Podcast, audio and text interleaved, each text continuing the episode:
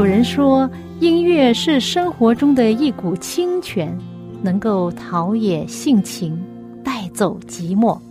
朋友，您喜欢哪一类音乐呢？爵士音乐、摇滚乐、乡村民谣、小调，还是古典音乐呢？今天我要介绍给你的很特别的音乐，就是基督徒的诗歌。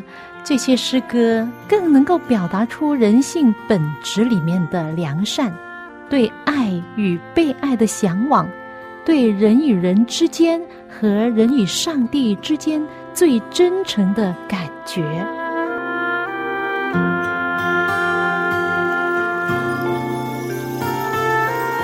听众朋友，您好，我是肖阳，又到了我们走进心中的歌节目时间。欢迎您收听，陪伴我走进心中的歌。最近看到一则这样的报道：一位很年轻，才二十四岁，很美丽的女孩子，突然间去世。在去世之前，可能都没有很多人认识她，但是她去世之后，却有很多的网友看到他的照片，看到他父母亲的视频，不少人留言，其中说。天使来了人间一趟，走得太急了，却依然善意的留下了他的礼物。到底为什么人们称他为天使？他留下了什么礼物呢？另外一条留言是这样说：他以另一种方式留在人间，传播爱。他的名字叫沈倩，是重庆市一间小学老师。通常他在周末的时候就回老家看他的父母亲，很明显跟他的父母亲关系很好。就在最近，他突然间开始头痛发烧，起初以为是感冒，去当地医院治疗。然而他的病情突然加重，他父母亲将他转到比较大、比较好一点的医院治疗。虽然医务人员全力抢救，沈倩姑娘终于还是因为。脑干功能的衰竭导致脑死亡，就这样去世了。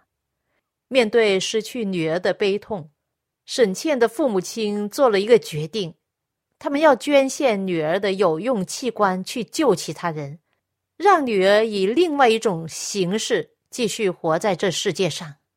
沈倩的父亲这样说：“我们想了一整夜，觉得做出这个决定是对女儿有好处。”这辈子，我们与女儿的缘分已经走到尽头了，但是这样一种形式，就觉得好像女儿还没有走。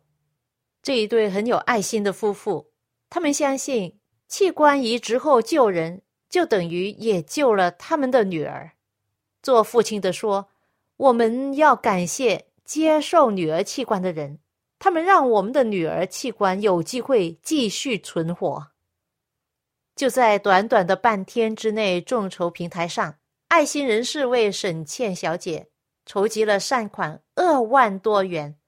她父母亲也将这一笔的善款捐出去，帮助更多的人。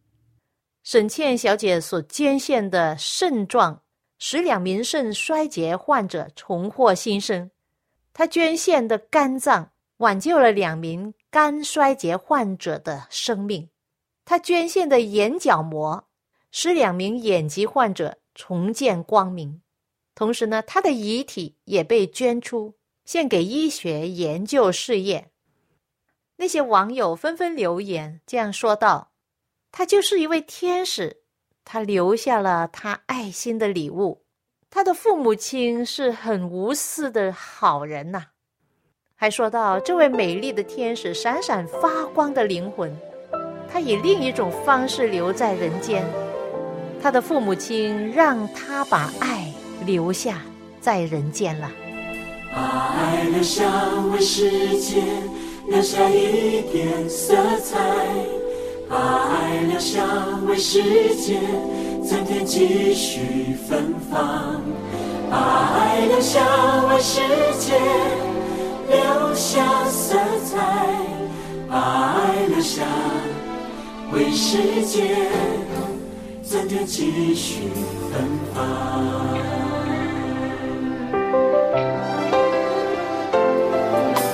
有一天，当我的脑波停止，求你让我把智慧留下。我的手臂低垂，求你让我把经验留下。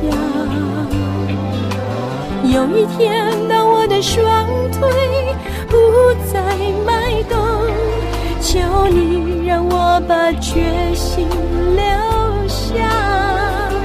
有一天，当我的心脏不再跳动，哦，求你让我把爱留下。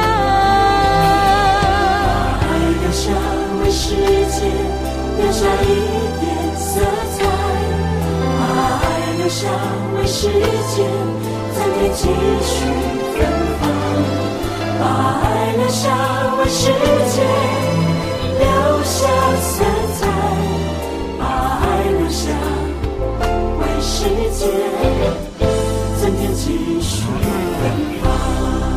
你所听到的这首诗歌《把爱留下》，是来自天韵诗歌创作的第十九专辑里面。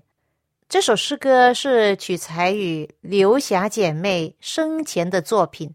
她是一位台湾女作家，笔名叫杏林子。把爱留下这首诗歌就是取材于杏林子的散文诗《生之颂》。整个专辑都是杏林子的作品，很好听的诗歌，我很喜欢。里面的诗歌可以分为两类，一类是。他从自然界中体会上帝的美妙，另一类是他在生命旅途中的体悟。诗歌充满了画面，也载满了故事。刘霞姐妹就是杏林子，她本身是一位残废人士，但是他在《论语》上写了很多鼓励人心的诗篇和文章，而这首诗歌也把他的爱。透过音符留在世间。有一天，当我的脑波停止，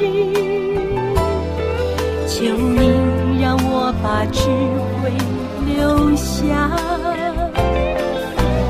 有一天，我的手臂低垂，求你让我把经验留下。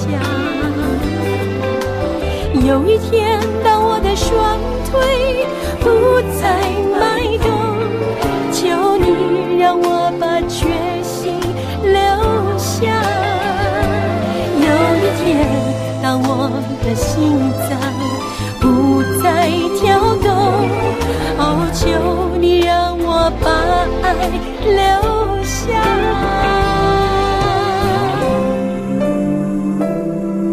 把爱留下为世界留下一点色彩，把爱留下为世界增添几许芬芳。把爱留下为世界留下色彩，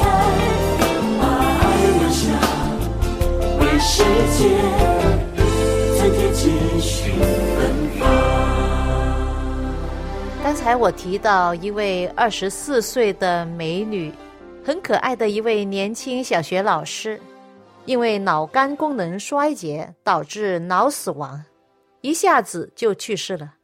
而他的父母亲毅然决定在医院亲自签字盖印，将女儿的器官和遗体全然奉献给有需要的人。这样无私的精神真的是值得人敬佩。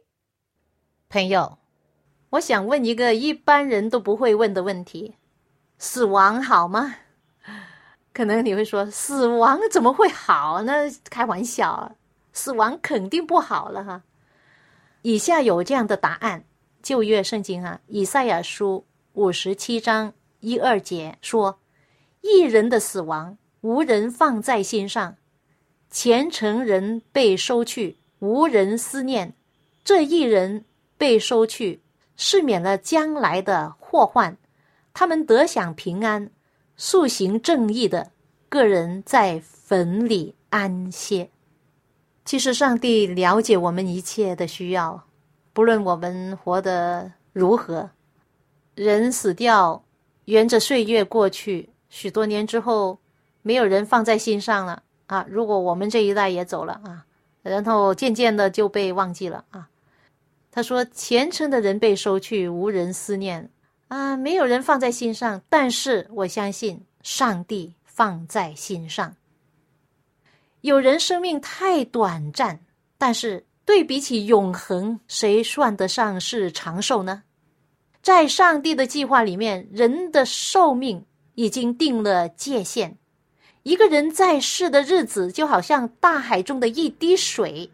啊，有人活到一百一十多岁，一百二十岁，哈，是吗？在圣经里面记载的最长寿的啊，马土沙拉活了九百六十九岁。他活到九百六十九，也好像大海中的一滴水，或许不是一滴水，一杯水，那又算什么呢？是吧？所以圣经说，雅各书四章十四节，其实明天如何，你们还不知道。你们的生命是什么呢？他们原来是一片云雾，出现少时就不见了。每一个人都希望能够长寿，活得健康，但是上帝知道我们活多长是对我们最好。上帝也要我们要勇敢的面对忧伤、失落和死亡。如果我们要否认或者逃避，这这不是医治方法。写这首诗篇二十三篇的作者是以色列第二个王，叫做大卫。大卫王在圣经诗篇大多数是他的诗。那大卫王呢，面对自己的死因幽谷，他逃命，他必须要逃。他逃第一个王扫罗的追杀，自己的儿子背叛，他也要逃。他过着一种今天不知道明天是否还在的生活，但是。他交托给上帝，他的生命有惊无险。当他听到扫罗王去世，还有约拿丹就是他的儿子去世的消息之后，他和他的全军撕裂衣服，大声哭喊，进食到日落。他的哀歌是如此的强烈。那后来他犯了大罪，你知道他犯什么罪吗？人间所犯的罪可以说是最严重的那种，就是杀人犯和奸淫犯。你可以想象他在他的家人面前和他的臣民面前是何等的深感羞愧啊，无地自容啊！他的儿女们还尊敬他吗？他的臣民还顺服他吗？服他吗？他真的到了生命的低谷啊！如果大卫死不悔改，那就完了。他终于悔改了，在诗篇五十一篇就是他的悔改诗。他这样写道：“上帝啊，求你按你的慈爱怜悯我，按你的丰盛的慈悲涂抹我的过犯。求你将我的罪孽洗除净尽，并除去我的罪，因为我知道我的过犯，我的罪常在我的面前。我向你犯罪，唯独得罪了你。”在你面前行这恶，以致你责备我的时候显为公义，判断我的时候显为清正。上帝啊，求你为我造清洁的心，使我里面重新有正直的灵。因为大卫真心悔改，真真正正的又悔又改，上帝的恩典和赦罪之恩就临到了他。朋友，我们今天也是一样。如果我们真心的在上帝面前认罪悔改，那么他一定赦免我们的罪，洗净我们一切的不义。上帝非常爱我们，他在等待着要赦免我们的罪。在旧约圣经以赛亚书，他说：“你们来，我们彼此辩论。你们的罪虽像朱红，必变成雪白；虽如红丹，必白如羊毛。”你的嘴虽像朱红，主必使它白如雪；你的嘴虽像朱红，朱笔使它白如雪。你嘴虽红如丹颜，鼻白如羊毛。你的嘴虽像朱红，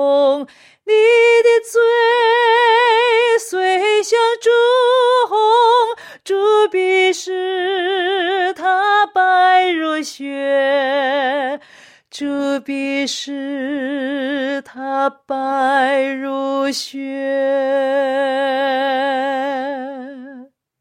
诗篇二十三篇，大卫这样写道。我虽然行过死荫的幽谷，也不怕遭害，因为上帝啊，你与我同在。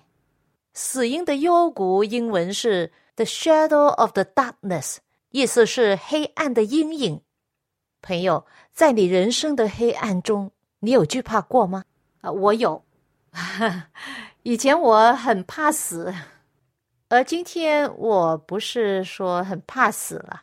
因为我信上帝，我知道在耶稣回来的时候有复活日啊，我会复活跟耶稣在一起。但是呢，我我怕早死啊，突然间飞机失事啊，或者怎么样啊，癌症啊这样子啊。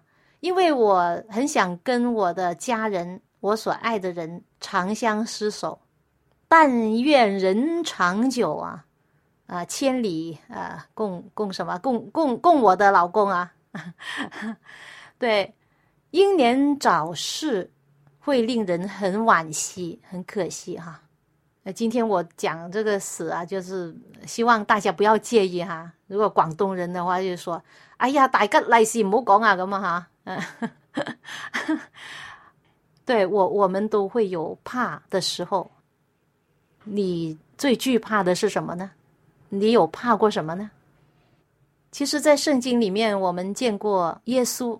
马太福音、马可福音、路加福音和约翰福音都是描写耶稣的生平。你可以读到他，耶稣有没有怕过？有啊，他不只是百分之百的神，他也是百分之百的人呐。因此呢，他能够体贴我们的软弱，我们受过的苦难呢，他比我们受的更多、更大、更痛、更苦。呃，在圣经里面，我们读到耶稣笑过、哭过、骂过、痛苦过。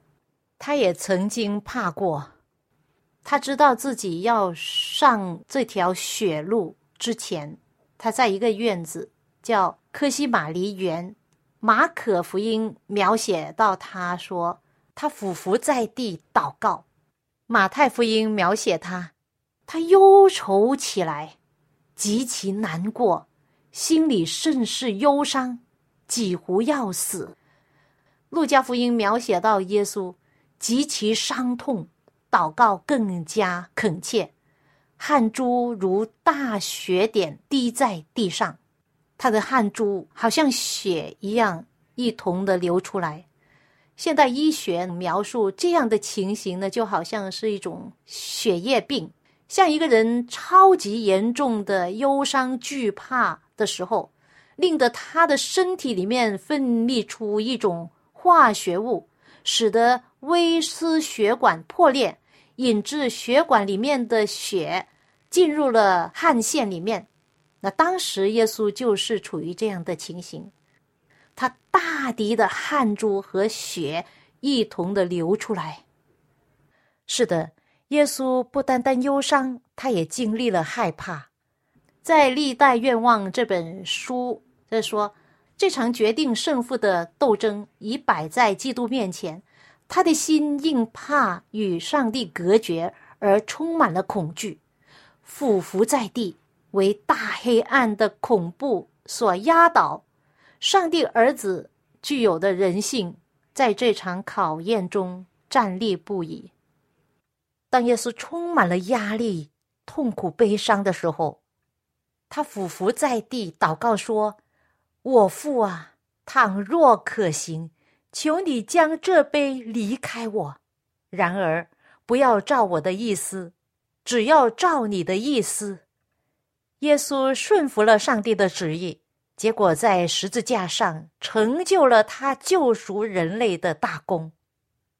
在二千多年前，耶稣来到这世界上，他从天上啊，一一位荣耀的神，千千万万的天君，天外有天的这个宇宙这么大，有很多的生灵跪拜他，拥他为王，但是他愿意来到我们这堕落的星球，为了要寻找我们这些迷羊、这些罪人，寻找了之后，就带我们回家。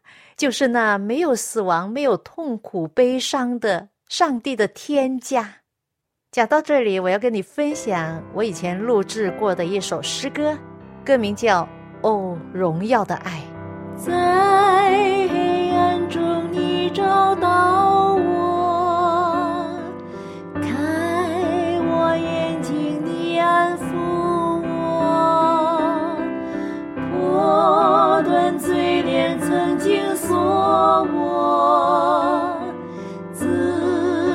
生命给了我，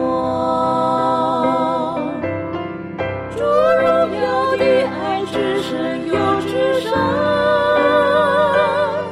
继续生将你救我脱罪海，我一生种在地上或天上，在这。我要敬拜你，至永远歌颂你荣耀的大爱。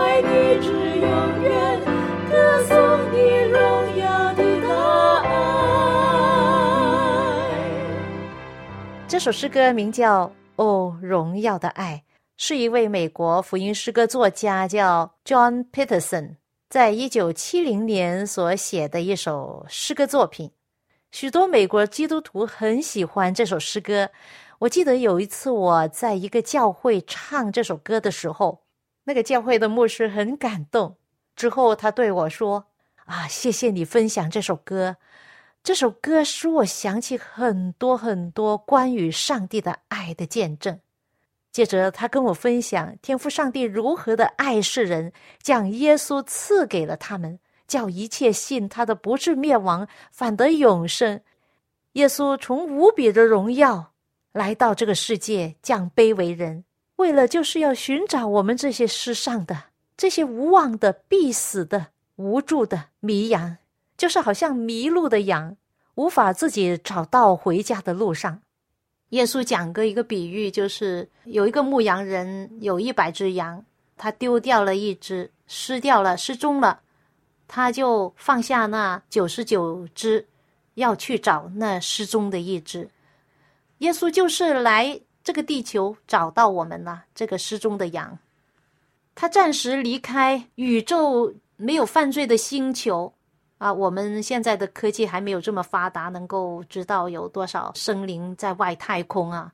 但是我们知道有无数的星球在外太空，而且有生灵是我们不知道的啊。圣经告诉我们是上帝的众子，都是上帝的孩子们。我们就是这个堕落的失踪的羊啊！耶稣作为一个牧羊人，圣经描写他，他就是一个牧羊人，来到这里寻找我们这个遗失的羊啊！我们犯了罪，罪的工价乃是死，在十字架上牺牲的耶稣，就好像一位代罪羔羊，用他的生命赎了我们的罪，这样我们的罪就得蒙赦免。刚才我分享到。耶稣在克西马尼园的那一幕，当耶稣处于这样强烈的痛苦、忧伤当中，他首先向谁倾诉？不是向他的家人，或者先去找他的妈妈，或者是找他的门徒啊？不是，这些人不是他的第一。他首先转向天父上帝，第一位听见他呼求的，就是他在天上的父亲。各位朋友。你有惧怕，当惧怕来临的时候，你先求谁？许多人到处找人帮忙、求救、借钱等等，但是呢，大难临头各自飞呀。你没有钱呢，或者是你大难临头了，朋友都离开你了，是吗？但是呢，不要忘记，你先要找你的天赋上帝，不论他是否回应你的祷告，或者是是否马上要帮助你，不要担心这一层。就算他没有马上的应许你所求的，你都要信靠他，不要疑惑。这才是真正信靠上帝的人的真信心。曾经有一位美国医生，他埋葬了去世的太太，在回家的路上，他开着车，他的孩子们、家人在后面坐着，他找不到安慰的话来安慰家人。就在这时候，有一辆大货车经过他们的车，当时就挡住了斜阳的光。就给他们留下了一个大阴影。这一幕情形启发了医生的思想，他马上就问孩子们说：“孩子们呐，你宁愿被大货车压过，还是被他的阴影越过呢？”孩子们就说：“当然宁愿被他的阴影掠过了，因为这些阴影不会实际的伤害我们。”这位父亲就向他们解释说。你们知道吗？在二千多年前，那架压死人的大货车压死了耶稣，为的是让我们今天可以只是面对死亡的阴影，而不是真正的死亡。真的很感谢上帝，人生会经历到死因幽谷，而这些幽谷是一种山谷的阴影，而阴影不能杀死我们。节目一开头，我跟你分享那位二十四岁的年轻女子沈倩小姐的死去和她父母亲无私的贡献。我不知道他们是否是信仰上帝的。人生在世，活着就有希望，而死亡就是一种长眠。对啊，中国人以长眠来形容死亡啊，就是长久的睡眠。一直睡到复活大日和审判的日子。圣经告诉我们说，按着命定，人人都有意思，死后且有审判。而我们这些跟随主耶稣的人，将来复活大日，就是耶稣回来的时候，我们就要跟他回家了。亲爱的朋友，你期待这一天赶快到来吗？